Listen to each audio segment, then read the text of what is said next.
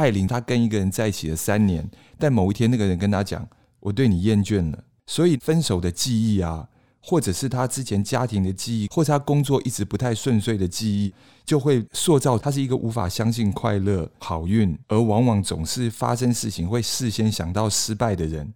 她宁可怀抱着这种哀伤，天天刷前男友的脸书动态，她也希望自己不要因为希望而被毁灭。这种我不配的这种自卑感呢、其实一直弥漫在莎莉鲁尼的小说当中。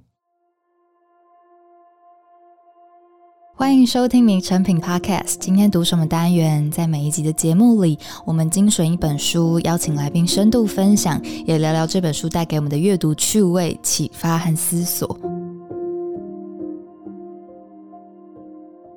大家好，我是宋佳云。有没有一本小说、一个作家能够透过文字来描绘这个年代的混乱，或者是美丽的风景跟心境，让我们在阅读的同时，也可以读懂自己复杂和困惑的青春？我想许多人心里都会出现莎莉鲁尼这个名字。那莎莉鲁尼过去的著作，包含聊天记录正常人，很常在描写千禧年代的彷徨跟迷惑。而他这次的新书《美丽的世界你在哪里》，以一个疑问句当成书名。面对这个发展极盛却摇摇欲坠、充满无力感的生活，那书名的提问表面上看起来好像是一个很讽刺的玩笑，却是许多千禧时代年轻人埋在心底无力问出口的问题。那我们今天很开心，特别邀请到《美丽的世界你在哪里》这本书的编辑加世强，和我们聊聊这本书和他眼中的莎莉鲁尼。世强你好，嘿，佳云你好，各位听众朋友大家好。可以请世强简单和我们聊聊这本书《美丽的世界你在哪里》，它的内容在描绘什么？我们可以从这本书中看见什么时代的共鸣吗？我刚刚听到主持人介绍的时候，我也觉得很有趣。确实，有些读者一看到这个书名，认为它就是一个讽刺的玩笑，觉得说：“哇，美丽的世界这样说的这么满。”其实，对于一个今年才满三十岁的作者而言，他的心里是这么想的。他新书中所有的人物似乎也都对当下这个世界感到失望，可以说他们跟今天的世界是并没有共鸣的。简单的来说呢，这本小说就是描写四个在这个世纪年纪三十岁的爱尔兰年轻人，他们如何面对生活中的友情、爱情、性爱关系，还有工作。精准一点讲，就是他们是四个在作者所谓人类文明即将崩溃。而世界即将重新分配资源，并且发展新的经济模式的同时，却把大量的精力投注在性跟友谊的上面的四个年轻人。莎莉鲁尼的著作当中，我们时常描写到关于阶级这样的议题，角色本身的阶级议题也让他们的相处过程很矛盾，然后想要跨越，但是却又被困住。就是哦，在看的当时，就是真的很替角色感到很揪心。为什么你就看不明白这样子？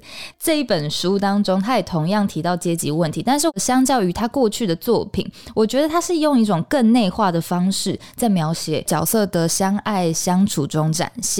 那市场可以跟我们分享，在这些书中的角色里面，他们各自在什么样的岗位或者是阶级上面挣扎呢？其实大家听到沙鲁尼，因为他曾经说自己是永远的马克思主义者嘛，所以他的作品呢，大家就第一个想到阶级。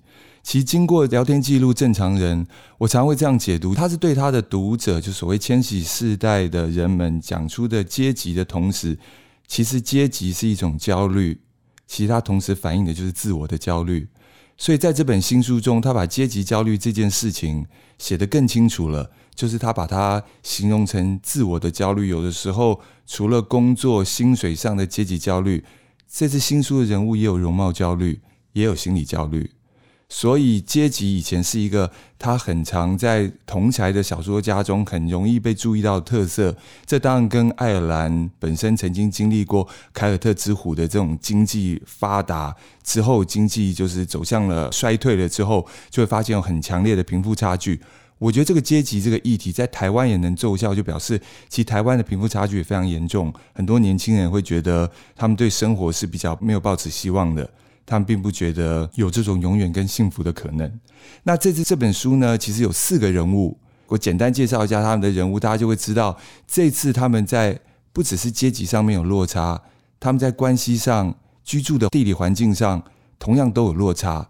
那例如说，这次真的出现乡下人，因为爱丽丝搬到了滨海小镇。这本书其实人物非常简单，主要维系在四个人物上。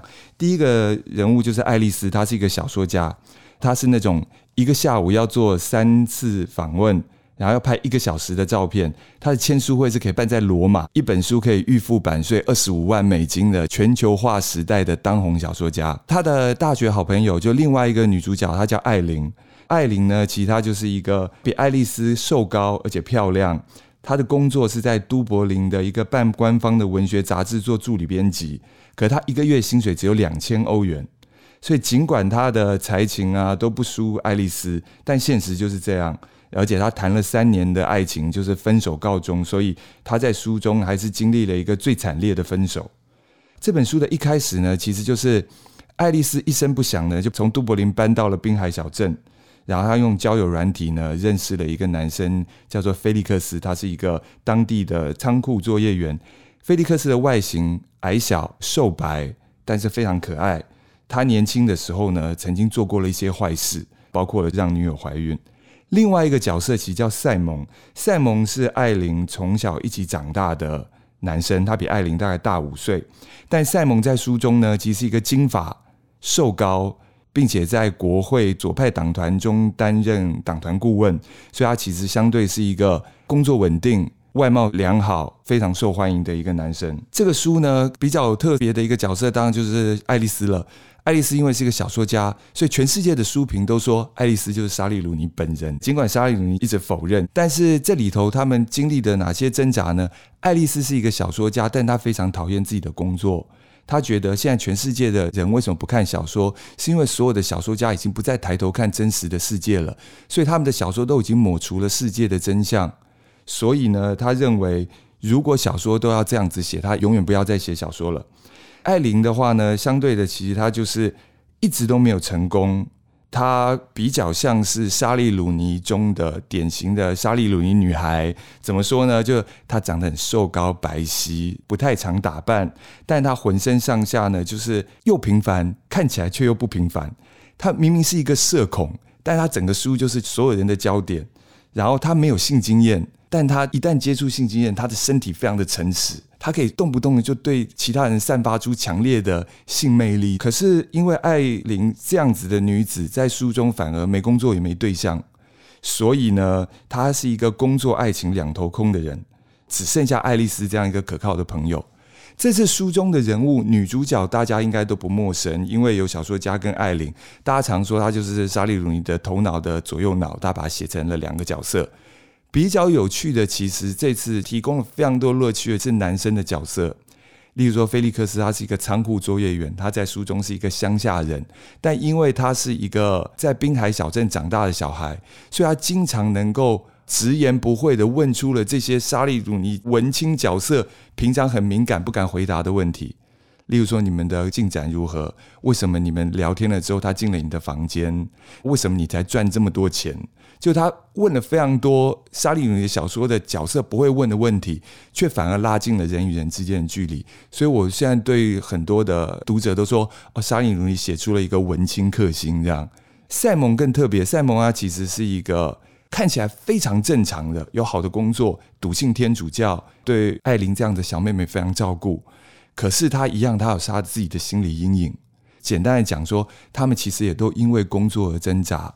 赛蒙的工作虽然在党团做顾问，他常常接到了难民援助这样子的工作，但赛蒙内心非常清楚，难民援助有什么用，做与不做有什么差别。所以在他表面看起来光鲜亮丽的生活中，他其实也会问到一个问题，就是工作是什么？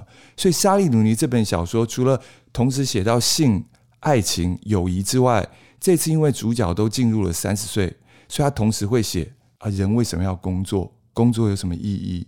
如果人生做所有的事情，薪水也停滞，看不到未来，那人为什么要工作？那另外一件事，他也同时写到了所有千禧世代的人，因为在工作跟公司都瓦解的时候，他们都希望成名与成功，但成名要付出什么代价？所以我觉得工作跟成名这件事情啊，我觉得是跟着莎莉鲁尼的读者。可以更进一步的探讨，就是当你进入了社会，你有更多 social engagement 的时候，你要如何自处？嗯，嗯，就不只是校园的大学生谈恋爱要不要分手了。我觉得这些都是沙利鲁尼要面对的问题。你能回答这些问题，也许你可以回答美丽的世界在哪里。在阅读的过程，我自己觉得很有趣一个点，因为他的世代真的很可以反映千禧世代年轻人正在焦虑或在面对的问题，就是刚刚世强有提到的关于工作焦虑或社群媒体的焦虑。我自己一边在看，一边在反思，现在是不是因为有社群的存在，那个阶级的概念好像更明显又更不明显？更不明显就是我好像自己在表面上我也可以。宣称我过得很好，或者是营造出一种社群假象，但是实际上你看着别人在社群上面发的东西，你又会陷入一种自我怀疑跟焦虑。这样子的自我怀疑跟自卑感，我觉得在鲁尼的角色里面也看得很明显。就像刚刚说的这四个角色的男性角色，我觉得很有趣，尤其是那个乡下人菲利克斯，对，他很有趣，就是他真的是很一针见血的讲出很有趣的问题。比如说在一个聚会上，他就跟他的朋友说：“你们待会进。”进去不要劈头就谈政治，他们会觉得你很像怪人，对 就是很有趣，然后讲话非常的犀利。但是我觉得要在开始带领读者进入这本书，不管你对查理鲁宁熟不熟悉，要进入这本书之前，我觉得可以跟大家描绘一下，在编辑眼中，你觉得千禧世代是一个面对怎样的境况，或者是可以用什么方式来描绘这个世代我们所面对的问题？千禧世代其实说的其实是一九八零年到一九九零年出生的年轻人。我觉得如果用小说来解释哈。其实蛮清楚的。莎莉鲁尼曾经说：“我没有办法写一个小说只有一个人的故事，就表示他可能写不出赫拉巴尔的过于喧嚣的孤独，他可能也写不出村上春树大部分的小说，一个人要对抗命运这样。莎莉鲁尼都写说，我所写的小说都是我日常的生活经验，而个人的生命其实会跟他人的生命密不可分。千禧世代到他们成长的时候，二零零七年出现了 iPhone，二零零九年大量使用社群媒体。”所以他们在青春期或成长在大学的时候很难不被比较。我在正常人的书的简介就形容了一件事情，讲千禧世代。千禧世代的人呢，他们其实很怕被孤立，怕被比下去。但是为了维持群体的关系，他们希望跟所有人步调一致。因为使用社群媒体的关系，所以他们很擅长扮演别人眼中想要的自我。很多年轻读者都可以看到，这个千禧世代的人内心都有很怕被人轻视、容易往负面方向思考的状况。因为社会已经没有机会了，所以当人们对他谈论美丽的世界是什么、正常是什么，他们就会发现，如果形容我，我就说我不正常，我只是平凡，我只是普通。但那是一个保护色，他很怕标准定得太高，反而会让自己。容易往负面的方向思考，所以他们同时也不太容易对别人袒露真实的自我。这也是正常的书风中，两个人会躲在罐头里互相安慰是一样的道理。因为呢，他们害怕未来的同时，他们也害怕人了解真实的自我。所以我觉得千禧世代这一群人，他们比较容易在表面的程度上跟大家维持一样的步骤。一样过着光鲜的生活，在社群媒体上一样开心，但他们很难有机会遇到一个人真的了解他，让他坦然地说出内心的想法。所以，现在莎莉鲁尼的小说企图想要做到的事情，就是写出所有隐藏在生活表象中比较重要的事情：深度的关系，真正的被了解，坦然的交通。所以他才会说，聊天是什么？友谊是什么？以至于性爱这件事情为什么会带给他们这么大的冲击？因为那些都是真实的交流。相对的，在美丽的世界，你在哪里？有两个女生的好友，就是艾琳跟爱丽丝，但他们是几乎没有在见面的。他们除了大学是同窗之外，他们长时间都透过通信，而且爱丽丝又一话不说就离开都柏林到了海边去。所以他们其实是一个没有面对面接触、长期像通信的好朋友。然后这样维持的一个友情关系，为什么会只打电话、只传简讯、不见面沟通？在这个书的后面一样，我们可以看到这些他们的心理轨迹。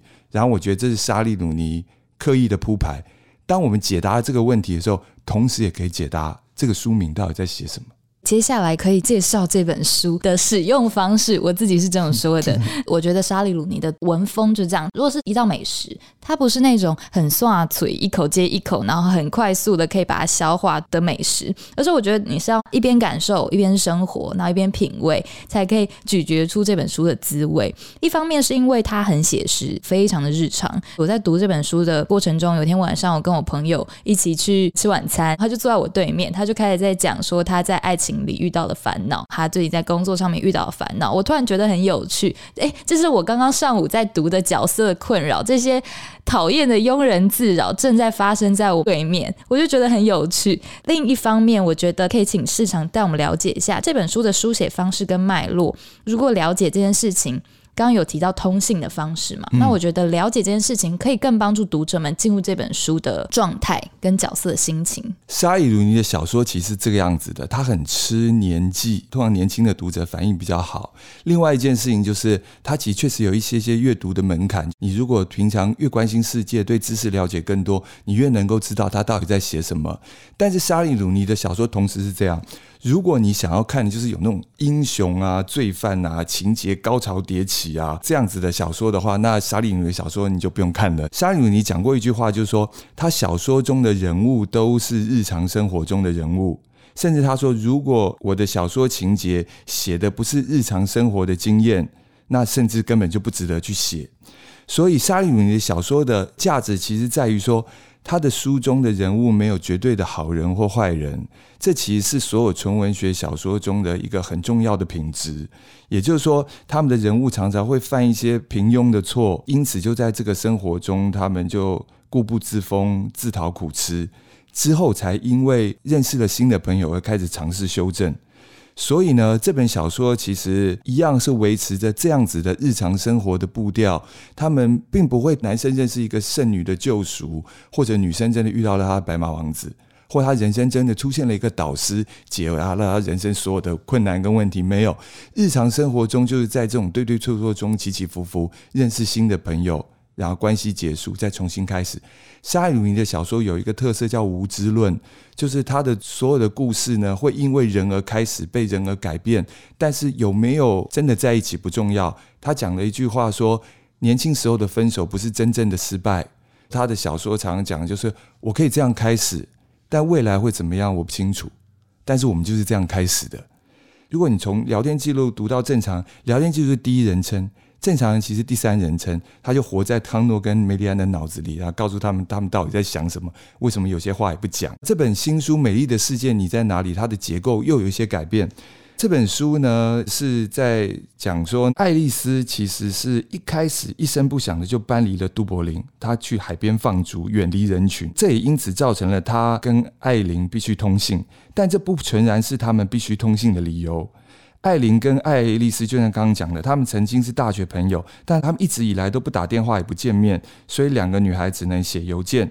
所以这个书中的情节方式就是，一开始是故事的主文，下一章是一个邮件。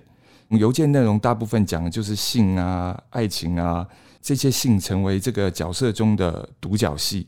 很像是作者透过了书信来发表意见，然后鲁尼一人分饰两角来分享这个主角内心巨量的内心活动。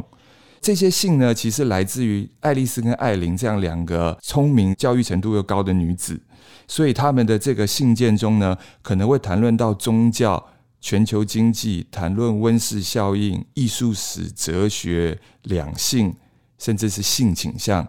这些的信件都非常的好看。他也弥补了一般人认为沙里鲁尼只会写对话的那种风格，而且这些讨论的议题都是现在很时下、很流行的话题。我们反而是因为这些信件，他们聊什么，而开始了解了这些主角，进而喜欢上这些主角。所以他的故事其实就是像刚刚讲的，爱丽丝一开场邂逅了菲利克斯，下一章就是他写信告诉艾琳他遇见了谁。第三章的时候是艾琳因为失恋，这时候她在街上巧遇了一个男生，金发瘦高，叫赛蒙，就是她从小一起长大、大她五岁的男生。艾琳因为重新遇见了赛蒙，所以她第四章就是写信告诉爱丽丝她遇见了谁。所以这些信件呢，都跟他们前一章遇到了谁、发生了什么事情通常都跟爱情有关，甚至他们会谈性爱。所以这些信件其实是非常好的两个好朋友，无话不谈。所以除了这些性跟爱的真实想法之外，再加上刚刚我们谈到他们会泛及全部跟世界有关的话题，所以这些信件其实这次这个小说中非常引人入胜的内容，也展现了莎莉鲁尼的文学技巧。因为基本上呢，莎莉鲁尼就要强调说，我写这些事情也写性、写爱、写友情，是因为我并不希望我的小说抹除了日常生活的真相。他的小说全部都是在写关系这件事。他不是在写结局，也不是在写情节，他写其实关系，人与人会有友情、爱情，有亲密关系。谁跟谁分手并不是重点，但是这些关系会对人造成影响，而这些影响无法在当下的时候被辨识出来，甚至也没有答案。然后赋予意义的工作也还没有完成，也就是未来会怎么样，并不知道，但是影响已经开始了。刚刚世强有提到，书中很大量的在从各个不同的角度，从信件，从角色本身，在描写人与人之间的关系。然后我们过去对于朋友、情人、家人，我们都会有一个。特定的关系的形式，像是特定的容器，塑造成特定的样子。但书中在描写爱丽丝跟菲利克斯他们两个关系，文字上是这样写的，我觉得很有趣。他说：“没有特定形式，而感情的羁绊也带有实验性质。”你觉得这样子的关系形式反映了这个社会怎么样的恋爱观，或者是关系的相处？我觉得可以从两方面来讲。一方面就是说呢，千禧世代其实对关系同样是很焦虑的，因为他自我非常的焦虑。无论是交朋友或谈感情，一旦是为了某个关系要去谈的，就很容易会焦虑，怕被别人轻视或者被别人抛弃。所以，如果关系有形状，很简单，当然很好。但可惜现实就是很复杂的。所以，莎莉鲁尼在写关系这件事，我觉得无非是要人物了解自我。那另外一方面，我想要说，就如果你不是这么焦虑的人呢，其实同样也是从正常人到这本新书，我们知道千禧世代很擅长扮演自我，因为他们很难摆脱他人的目光，所以呢，你经常就可以读到主角会说：“我可以为你做任何事，你也可以打我。”但是他却反复的也提到，谈一段关系，跟一个人交往，是不是要对一个更大的力量顺服，或者是臣服？这件事情其实讲到就是千禧世代的自我矛盾，想进入关系又不想顺服别人，想要保有自我。这个自我矛盾同时就是幸福或者是希望，其实是会带给我压力的。就是如果我抱持着希望，结果可能会因为这个希望而带来毁灭。所以爱丽丝接下来才讲了这个容器的下一句，就是说，如果我要建立一段没有任何预设形状的关系，那又会是什么情况呢？把水倒出来，任其流下。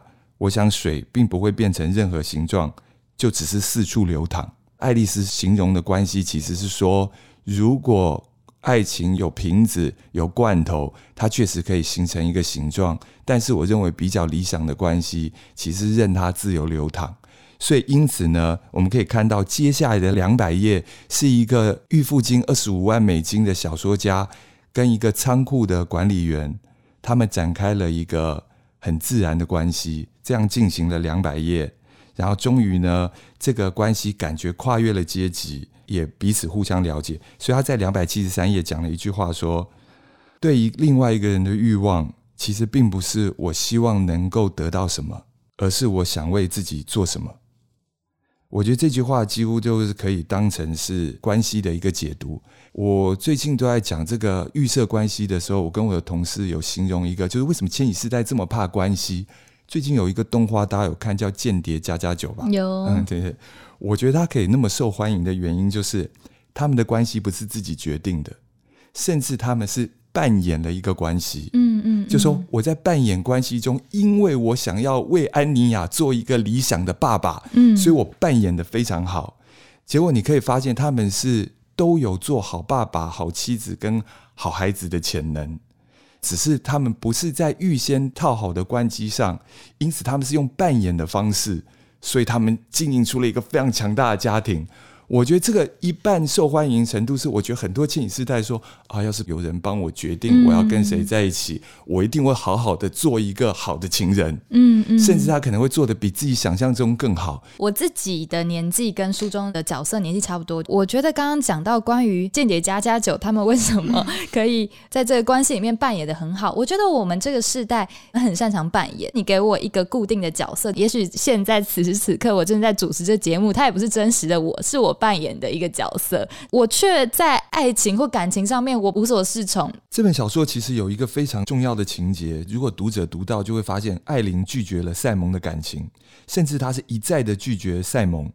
乍看之下，我相信很多读者会觉得啊，艾琳真是一个难搞的人。但是其实我不是这样解读的。一来就是莎莉鲁尼之前有提到说，当下的每一天的每一个小时都可能会被取代。所以让此刻跟之前毫无关联，我就必须提到艾琳之前讲到的，她人生经历了最惨烈的分手。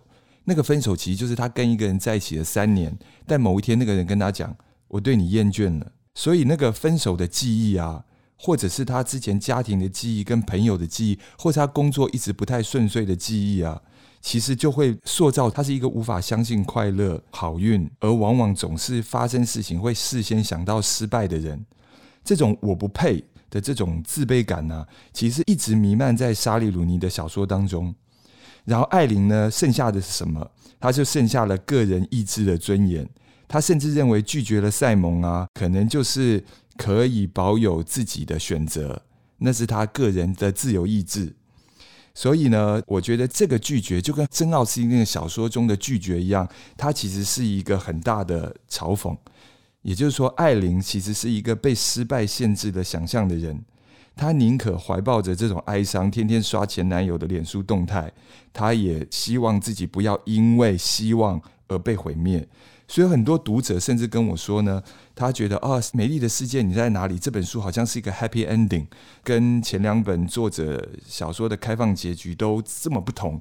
他们说鲁尼不是一个马克思主义者吗？怎么开始写了一个连自己都可能会讨厌的那种小说？但是我的想法是并不一样的。其实当你一想到一个人物可能因为失败限制了想象。做的一直是自己不爱做的工作，不想写小说，但其实他真正最喜欢写的是小说，但他必须跟自己喜欢的事情渐渐的远离，只是因为自己自卑，可能怕标准定得太高，自己达不到而轻视自己或被别人轻视，这个才是千禧世代绝口不提的一个恐惧的真相。所以除了女主角有快乐结局之外，我觉得这个小说在读的过程中，其实是带给我很悲伤的感觉。我相信每一个人身边一定有这样一个人，就是他一直说自己不行、做不到，世界没有人爱我，非常的悲观。他明明才华洋溢，但是却躲起来，就觉得我做不到，做不到。面对这种人，你会很生气、很愤怒，你想一拳把他打醒。这就是你在看这本书的感觉。可以理解，刚刚世强说，就是其实有一半的人很喜欢莎莉鲁尼的书，很喜欢他的角色，一半的人其实不喜欢，因为我觉得不喜欢人就。就是那种想要把他打醒的人，他们看不懂为什么这两个关系没有办法走在一起。我们看见的障碍都在那边，他们其实跨出一步就过去了，但他们会一直回味过去的初恋，回去我们过去的相识。就像这本书里面，艾琳回顾他跟赛蒙他们两个怎么样在一起，但是为什么他们没有办法走到以后？这是很多人在读书的当下一个很大的困惑。但是这本书的结局，反倒是我觉得看见一个解脱。成长，或者是也许就是这个书名想要提出的问题，就美丽的世界到底在哪里？我们常常会觉得美丽的世界它存在过去，它它已经发生了，过去很美丽，但是现在未来很可怕，末日就要来临。但是会不会其实美丽的世界就是存在在我们不断往前走的小小的决定里面？莎莉鲁尼的角色之所以很吸引人，就是因为他跟我们太像了。就是我们就怀抱着自命不凡、改变世界的理想，那理想很愤怒、激昂又激情。但是当我们用三分之二的薪水缴完房租之后，发现我们自己的痛苦一点都不特别，我们的孤独大家都一样。但即使如此，我们依然可以从这本书中的角色跟这本书的结局里面看到一种成长跟解脱，会让我真的在想，是不是？我现在的忧心是多余的。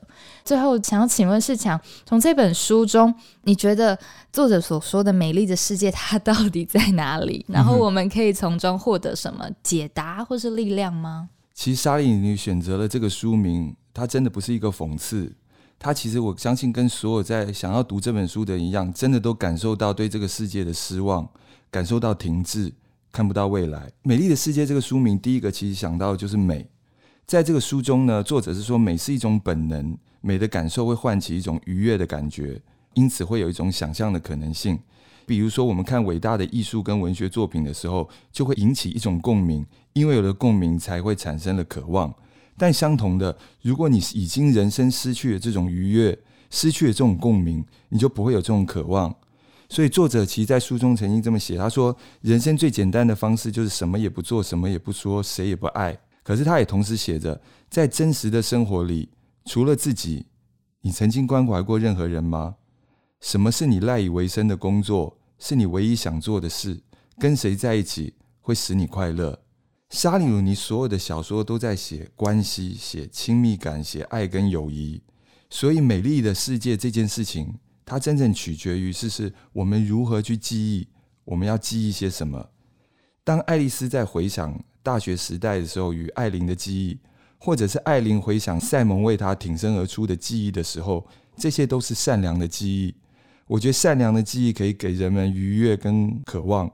莎莉鲁尼这本出版了之后，他再度获得了全球的畅销的冠军。他甚至今年他获得了《时代》杂志的百大影响人物，是因为呢，他其实都在透过他的书告诉大家，什么事情如果能够让你快乐，什么事情是你真的想要做的工作，你就直接去做它，这才是你现在应该要做的事情。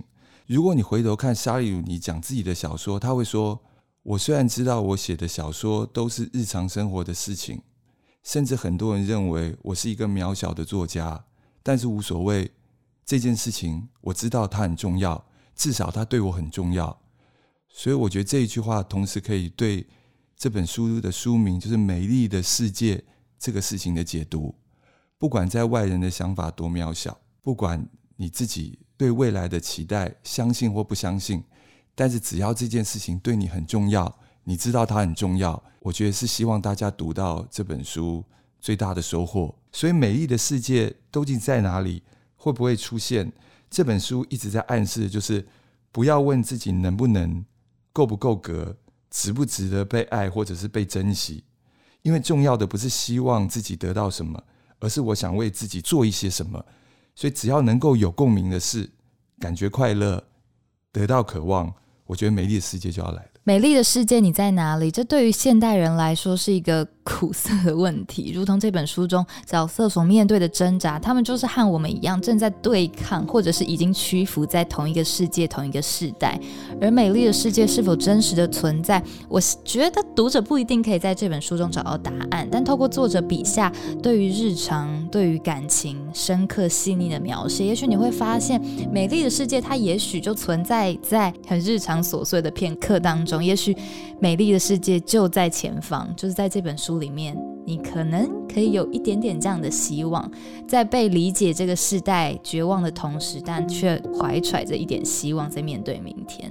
好，那今天的节目就到这边，邀请大家到诚品书店全台门市，或者是点阅节目简介的诚品线上书籍连接，查找时报文化的《美丽的世界你在哪里》。如果你喜欢这集的内容，可以订阅我们的频道，在收听平台给我们五颗星。或推荐给朋友，谢谢大家的收听，也谢谢今天的来宾士强。那我们下下次再见，谢谢大家，谢谢佳云。